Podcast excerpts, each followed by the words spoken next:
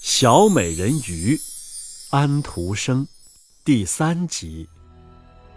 哦，那年轻王子是多么的漂亮啊！他和人们一个个的握着手，有时高声笑着，有时微笑着。在这美好的夜里，音乐声清脆的回荡着。天很晚了。可是小人鱼的眼睛总离不开船，离不开那美丽的王子。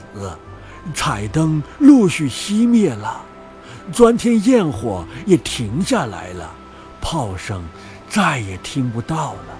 但是，在海水的深处，却响起了嗡嗡隆隆的声音。它浮在水面上，一会儿被水托起，一会儿。被水抛下，这样他便可以看到船舱里。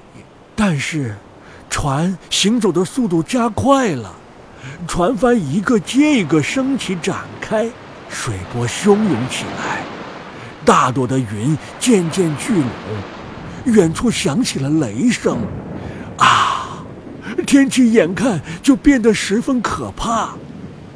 于是水手们又把帆都收下。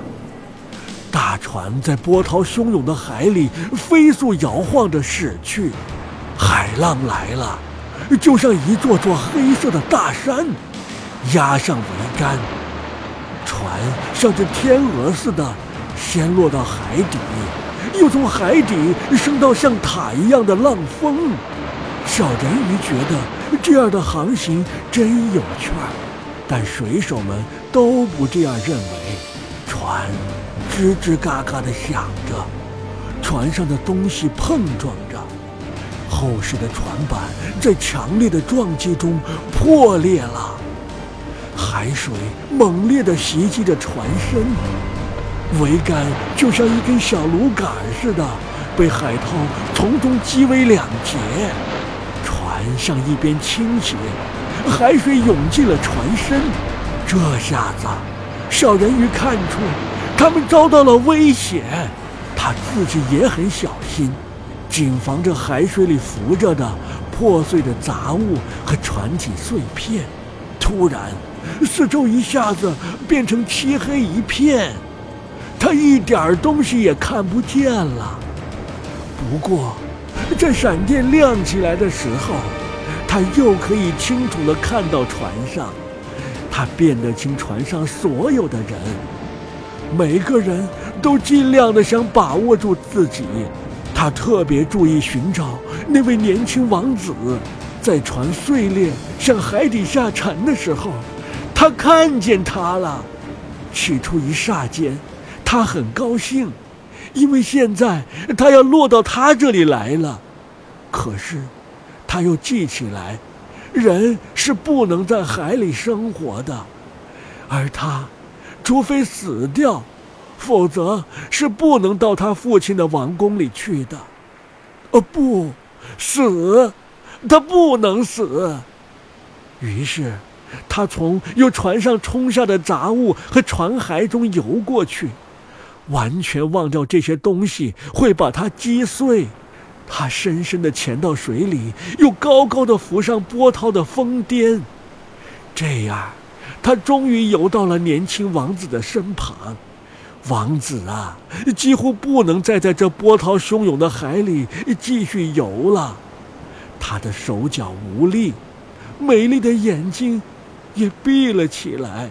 要不是小人鱼赶了过来，他必定已经死了。他把他的头捧出水面，任海波载着他们，随便逐到哪里。都可以。当清晨到来的时候，风暴停了，船连一点影子也没有了。太阳升了起来，红红的，在海水上闪闪发光。王子的脸似乎在这红色中也显出了生机，但是他的眼睛还是闭着的。小人鱼亲吻着他的眼，美丽的脸庞，把他的头发朝后掠去。他觉得他很像他那小小花园里的那尊大理石雕像。他又亲吻了他，希望他能醒过来。现在，他看到前面的陆地了，高耸着的山，蓝蓝的，山顶上白雪皑皑，闪闪发光，就像一只只天鹅卧在那里。海岸边上是美丽的树林，树林前面有一座教堂，或许是一座修道院，他弄不清楚。不过是一座建筑物是无疑的了。园子里生长着柠檬和橘子树，在门前则有高高的棕榈。海在这里冲出了一个小湾。湾里的水呀，平静如镜，可是很深。海湾一直伸到山岩之下，眼底铺着白色精细的沙。他带着美丽的王子游到了这里，把它放在沙上，特别留神的将他的头高高的搁在温暖的阳光中。白色的大建筑里响起了钟声，许多年轻姑娘穿过花园走了过来。于是，小人鱼游到远一点的地方，藏在几块从海水里伸出的石块后面，把海水泡沫抹在自己的头发上和胸前，所以没有人看见他那小小的脸。然后，他注意着是谁来到那可怜的王子跟前。没有过多久，就有一个小姑娘来到了那边。她好像很害怕似的，不过只是一小会儿。后来，她找来了好些人。人鱼看见王子活了过来，见他朝周围所有的人都微笑着，但是没有朝他这边笑。你们知道，他不知道是他救了他，他觉得很伤心。他被领进那座大建筑物的时候，他悲伤的游入海中，回到他父亲的王宫里去了。他一向是很安详和喜欢沉默冥想的，现在变得更是这样了。姐姐们问他，他第一次浮在上面看见了些什么，可是他什么也没有说。好多个傍晚和清晨，他都游了上去。游到他离开王子的那个地方，他看见园子里的果子熟了，怎样被人摘下；高山上的雪又怎样化了。但是，他却没有看到王子。因此，回家的时候，他一次比一次更加伤心。坐在小小的花园里，用自己的戈壁拥着那美丽的像王子的大理石雕像。成了他唯一的慰藉，他不再照管他的花儿了，花就像生长在一片野地里，杂乱地长着，长到了小径上，花枝、叶子和树枝缠到了一起，于是，花园里昏暗了下来。最后，他再也忍耐不住了，把这事儿告诉了一位姐姐，于是。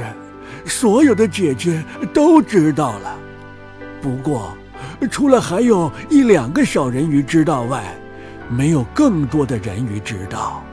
这些人鱼呀，除自己最亲近的朋友之外，对别的朋友是不多说的。他们当中的一个知道情况，知道这位王子是谁，也曾看到了船上那天的情景。他知道他是什么地方来的，他的国土在什么地方。走，小妹妹。其他的公主说道。他们彼此把胳膊搭在另一个公主的肩上，排成一长串，游到王子宫殿所在的地方，浮出了水面。这座宫殿呐，是用浅黄色发光的石头铸成的。有很大的大理石台阶，最下一级一直伸到海里。宏伟的镀金圆顶高高的矗立在宫顶之上，整个宫殿的四周全是柱子，柱子中间立着大理石像，看上去就像是活人一样。透过高大的窗子上的那些明亮的玻璃，可以看到壮丽的大厅里挂着价值昂贵的丝质窗帘和挂毯。所有的墙上都装饰着画，看上去真是令人高兴开心。在那间最大的厅里啊，安置了一座喷泉，水柱高高的喷起。一直喷到了半球形的玻璃顶，阳光透过这玻璃半球屋顶，照射到了水上，照在生长在池里的花草上。这下子，他知道他住在哪里了。好多个夜晚和清晨，他都来到这里的水面上。他游得十分的靠近海岸，比其他敢游的姐姐还要近一些。是的，他一直游进那宏伟的大理石阳台下面的一条小小的人工渠里。阳台在水面上投下一个长长的影子。他坐在那里，看着那位年轻王子，而王子以为在这明朗的月光下，只有他独自一人呢。他看见好多个晚上。他乘上了音乐悠扬的华丽的船，船上飘着旗帜。他轻轻地在绿色的海草中游着，让风吹起他的长长的银白色的纱巾。有人看见这纱巾，还以为是一只展翅的天鹅。小美人鱼，安徒生。第三集。